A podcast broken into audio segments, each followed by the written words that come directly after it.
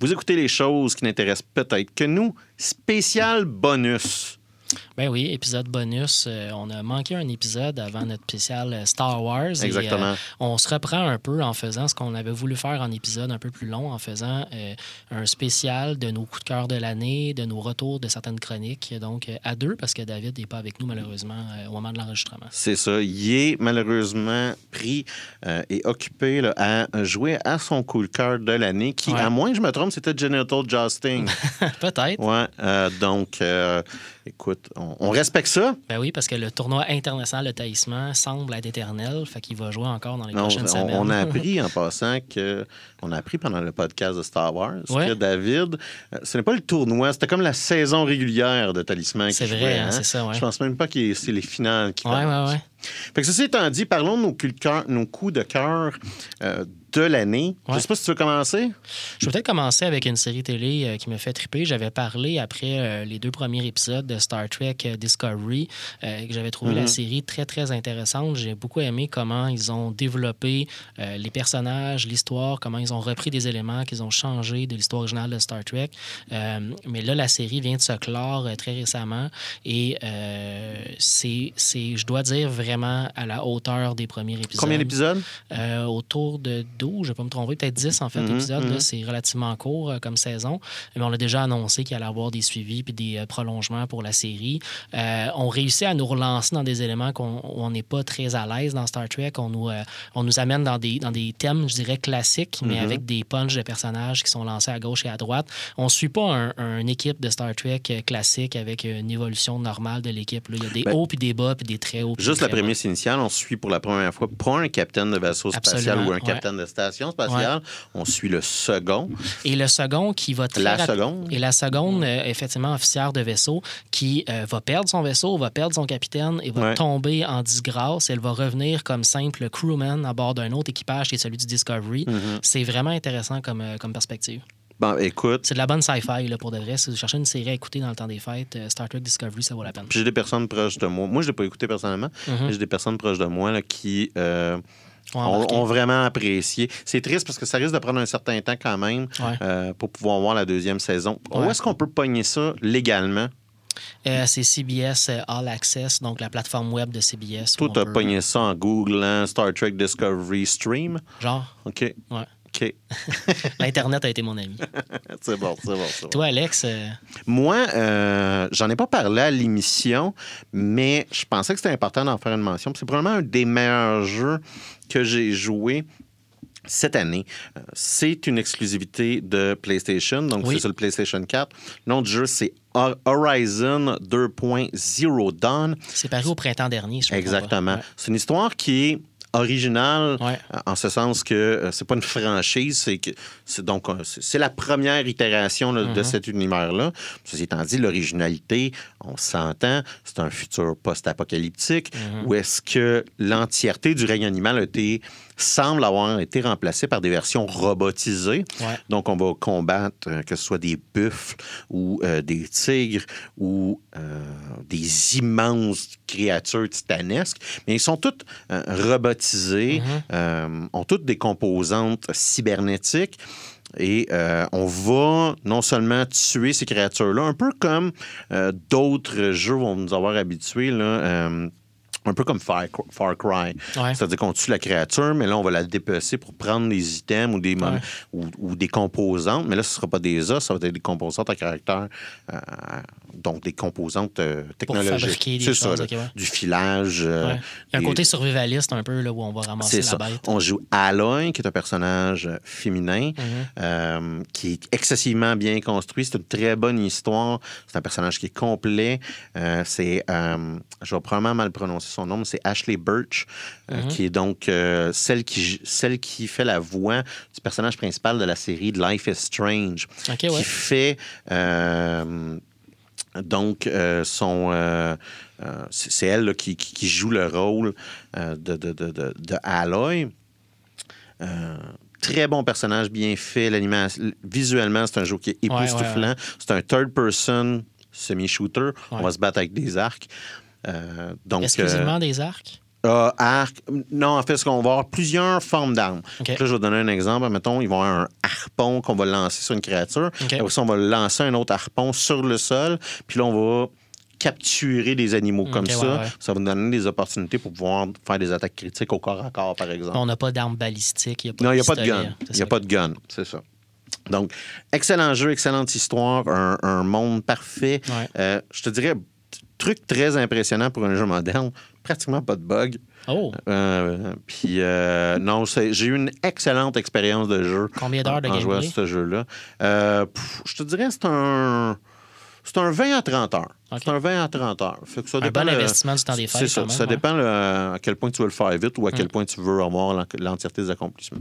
As-tu un, une autre suggestion? Ben, je vais te suivre sur euh, le thème du jeu vidéo parce que moi, mon, mon jeu préféré de l'année, ce n'était pas un jeu qui est sorti cette année, c'est un jeu qui est sorti Mhm, l'année mhm. dernière.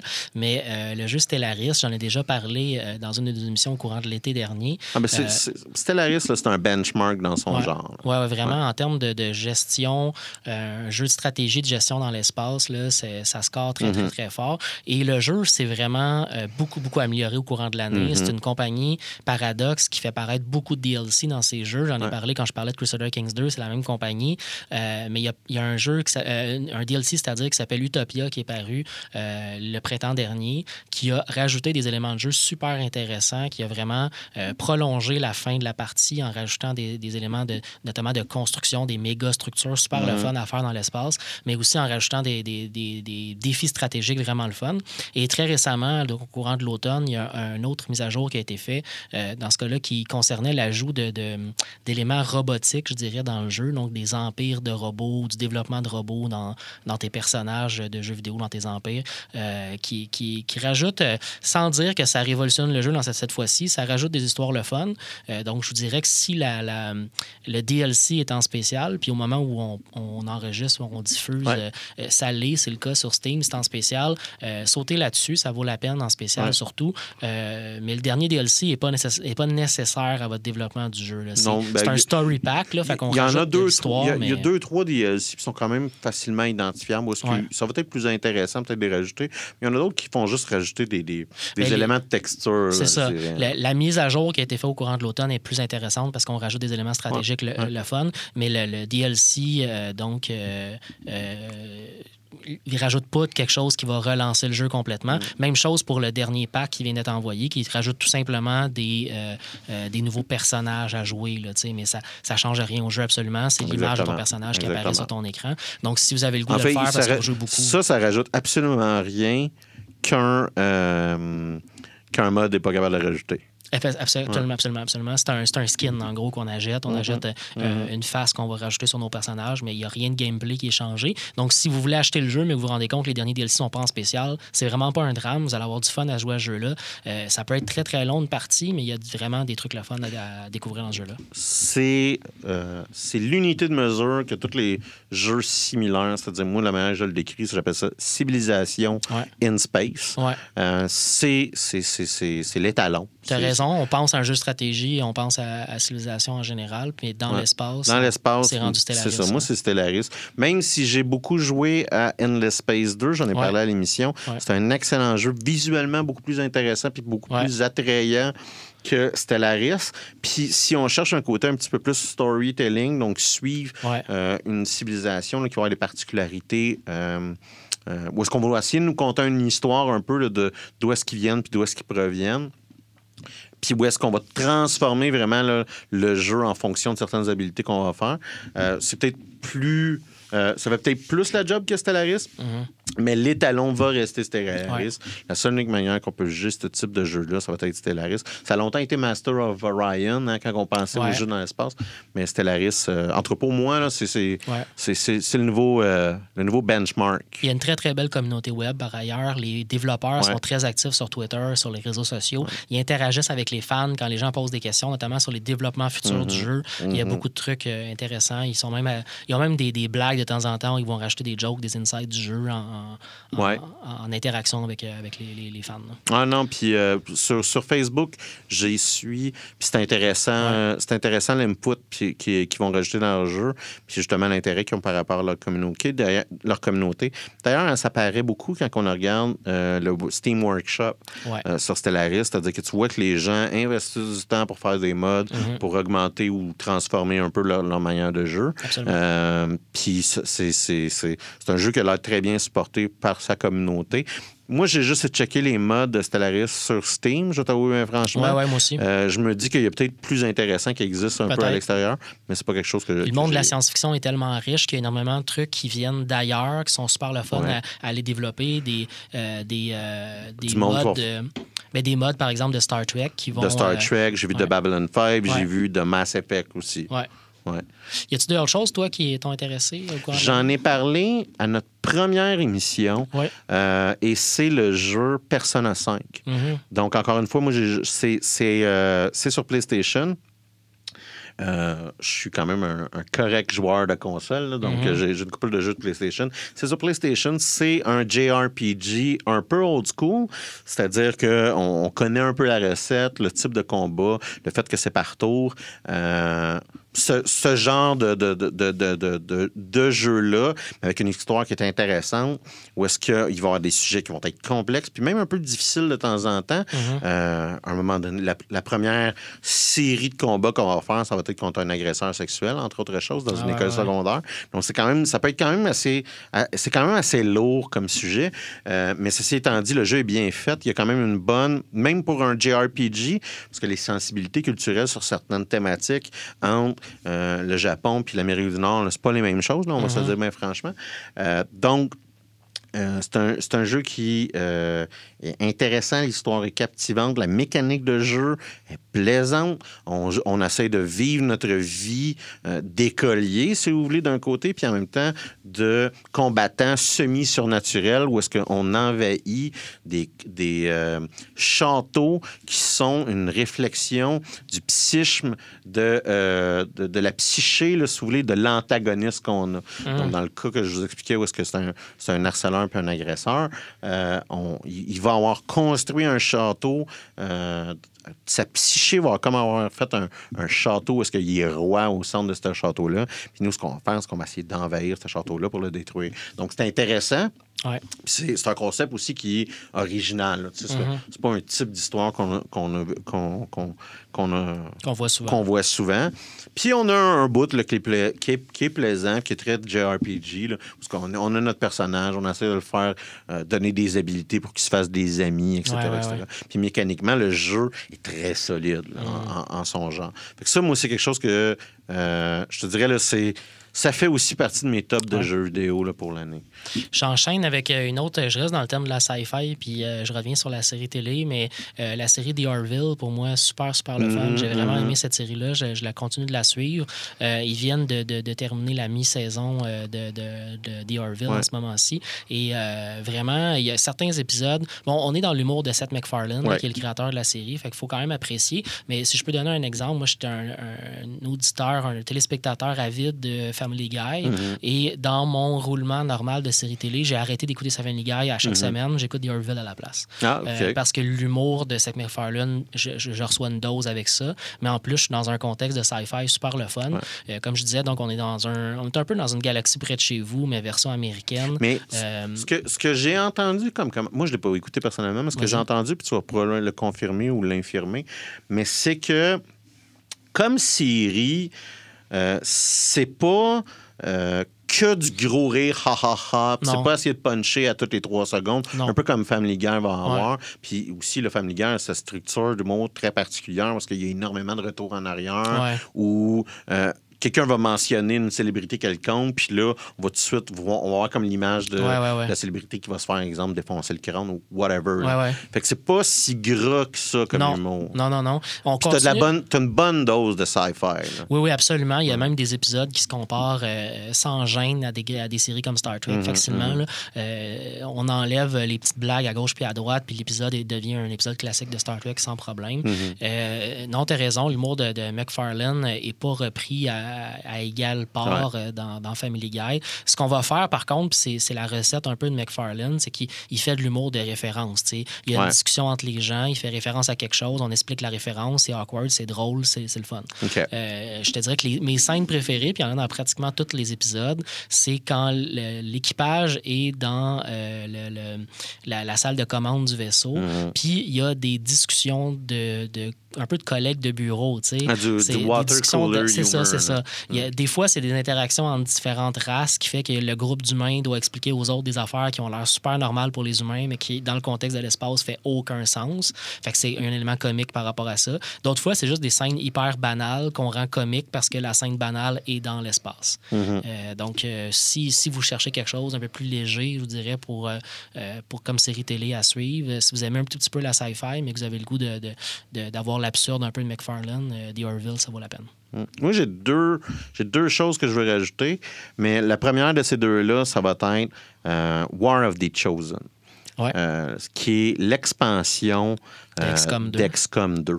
Et c'est un DL, moi j'appelle ça- c'est un DLC done right. Mhm. C'est comment faire un vrai bon DLC euh, pour le jeu. Non seulement ça transforme le jeu déjà existant, Ouais. Ça le majore incroyablement, ça rend le jeu plus complexe mais pas plus compliqué. Ouais. Euh, et euh, c'est- les mécaniques qui sont rajoutées sont intéressantes, sont stimulantes, sont engageantes. Mhm. Donc, on prend un jeu où est-ce que euh, XCOM, c'est à la base, c'est un jeu un peu comme un Final Fantasy Tactics. Mhm. Donc, c'est un jeu qui est basé sur le tour, où est-ce qu'on va vouloir que nos euh, personnages les avancent stratégiquement. Ouais. Puis éventuellement, il va y avoir un tour après ça. On passe le tour, le tour arrive à l'ennemi. Et là, il va y avoir un conflit, on attaque, on tire. Mhm.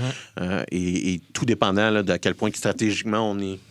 On, on a bien fait notre coup, on va avoir de la réussite. D'un côté, il y a ça, après ça, de l'autre côté, on construit notre base, Ouais. puis on l'améliore. Ce que War of the Ch- Chosen rajoute, c'est non seulement trois opposants supplémentaires qui s'appellent Ouais. les Chosen, Ouais. donc qui, eux, vont euh, apparaître et tenter de ruiner, et ruiner est un bon Ah, terme, ton équipe. Euh, de- donc, tu as ces trois Chosen-là qui ont un- un- une série d'habilités. Puis de l'autre côté, on va rajouter trois factions qui vont devenir nos. qui peuvent, mais qui vont généralement devenir nos alliés. Mhm. Puis on va tenter de recruter ces gens-là. Puis là, on va avoir trois nouveaux types de personnages avec des pouvoirs puis des spécificités. Fait que euh, ces rajouts-là. Puis après ça, il y a une bande qu'on rajoute, là, qui est une série de missions qu'on envoie des gens, qu'on envoie nos soldats, Ouais. euh, qui donne un côté old school de RPG, c'est-à-dire que ça ne génère pas nécessairement un combat ou de l'action ou quoi que ce soit, mais on envoie un soldat, il est là pendant 4-5 jours, il fait quelque chose, il nous Mhm. ramène un bonus, ou il s'est fait blesser pendant qu'il faisait sa mission.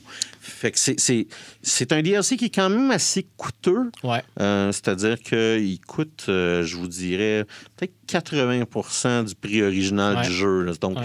il est quand même assez coûteux. Mais tu as raison de dire qu'il il est fait comme une vraie expansion dans le temps. C'est pratiquement un nouveau jeu qu'on vient de nous rajouter. Pas complet, mais on vient tellement de nous mettre euh, un- euh, on vient tellement de nous épicer bien le jeu là, Ouais. que ça nous relance complètement. Puis euh, Puis autant que XCOM 2, c'était un jeu complet, puis ouais, ouais. On, on joue à, on joue à ce jeu-là, on est satisfait de notre gameplay. Autant que l'instant qu'on a joué à War of the Chosen, on a fait, mais où est-ce que c'était tout ce temps-là? Je peux plus m'en passer. Je pense que c'est ça le génie de cette expansion-là, c'est qu'on on, on pensait pas qu'on avait besoin de tout ça. Puis quand on nous le rajoute, on fait Ah, wow, c'est vraiment le fun. Ce qui est impré- Ce qui, est, ce qui est cool aussi, c'est qu'on joue à la fois au niveau euh, de l'histoire du jeu qui est vraiment euh, dynamisé par cet ajout-là, mais aussi au niveau du gameplay où, comme tu disais, le jeu devient encore plus complexe, mais d'un complexe stratégique le fun.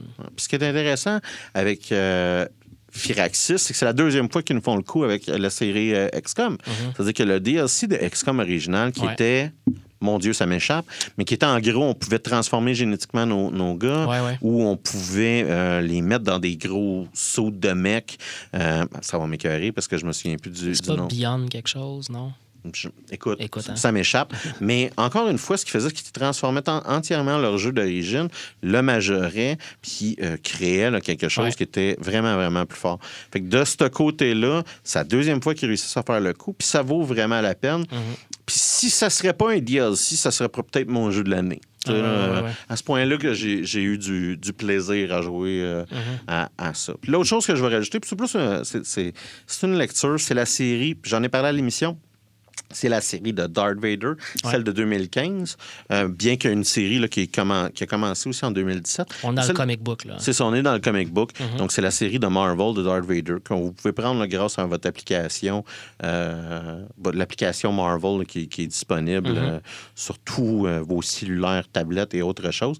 Donc, c'est la série qui a commencé en 2015, qui a fini en 2016 et on suit un peu le début de la réclamation du pouvoir de Vader. Donc, on Mhm. est à Vader vient d'avoir sa défaite. L'étoile de la mort est, est- est- est- est morte. Ouais. Et, et l'empereur euh, re-questionne un peu son choix d'avoir Vader comme euh, premier assistant, là, ou Ouais. euh, comme apprenti. Pas comme apprenti à proprement parler, mais c'est ça, comme bras droit. C'est ça.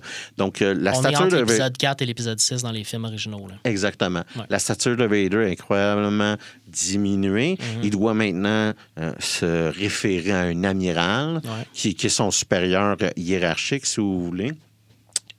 Je vous laisse deviner, mais il prend pas ça très bien. Alors, c'est une excellente série euh, qui, si vous, vous, si vous, avez- si vous cherchez un, un bon euh, comic book à lire ou si vous voulez revenir un peu au monde du comic book, c'est un bon Ouais. point d'entrée. Puis pourquoi? Parce que la série est déjà terminée. Euh, Comme je disais, elle s'est finie en, 2000, euh, en 2016. Euh, donc, vous pouvez. C'est un- c'est une expérience qui est self-contained. là. Ouais, ouais, ouais, ouais. Ça veut dire que vous pouvez arrêter de lire à un moment donné, vous n'êtes pas pogné à suivre quelque chose pour le restant de vos jours. Fait que de ce côté-là, c'est quand même un côté un peu positif. Mais l'art de cette série-là euh, est vraiment bien fait. Les personnages sont bien faits aussi. Euh, c'est bien écrit, on rend bien le personnage, euh, puis pour- on, on- on- on réapprend à aimer un vrai bon méchant dans l'univers de Star Wars, euh, puis dans toutes ses nuances. Fait que ça, moi, ça, ça a été euh, ma grosse lecture, peut-être ma lecture préférée là, de l'année. Ça a été cette série-là, Darth Vader, que j'ai énormément appréciée. Avant qu'on se quitte, deux petites suggestions rapides pour, pour le temps des fêtes, parce qu'il y a Mhm, deux mhm. séries qui viennent de commencer à History Channel. J'avais déjà parlé de la série Viking, une série super intéressante qui Mhm. est déjà rendue à plusieurs saisons sur euh, donc l'arrivée des Vikings un peu en Angleterre et l'invasion euh, qui, en suit, qui en suit. Euh, donc la nouvelle saison vient de commencer, super intéressant à suivre euh, si vous voulez vous mettre à jour, si vous voulez peut-être euh, euh, vous lancer dans cette série-là rapidement. Et il y a une nouvelle série de History Channel qui vient d'être lancée un peu sur le même modèle qui s'appelle Nightfall, qui raconte un peu la fin de l'histoire des Chevaliers Templiers. Ouais, j'ai Euh, ouais. entendu la publicité de ça. Ouais, ça, Ouais. j'ai écouté le C'est premier. bizarre, je l'ai entendu, j'ai fait, Hey, je pense que Mathieu aimerait ça. J'ai écouté le premier épisode, j'ai trouvé ça vraiment, Ouais. vraiment intéressant. Je vais devoir en écouter plus pour avoir un avis sur la question. Mais comme la série se- euh, est diffusée en ce moment chaque semaine à History Channel, ben, euh, pendant le temps des fêtes, on n'a pas d'émission. Donc, si vous avez envie de Ouais. découvrir ça, peut-être aller, euh, aller voir du côté d'History Channel. Très bon point. Ça Bonne serait tout pour nous hein, cette semaine. Ben oui, écoutez, on l'avait dit, c'est un bonus. Hein? Ouais. Littéralement, on n'est pas payé pour. Ben, en fait, on n'est jamais, Jamais payé, payé. pour faire ça. Mais bon, écoutez, c'est- de vous, vous laisser un petit quelque chose pour le temps des fêtes. Merci.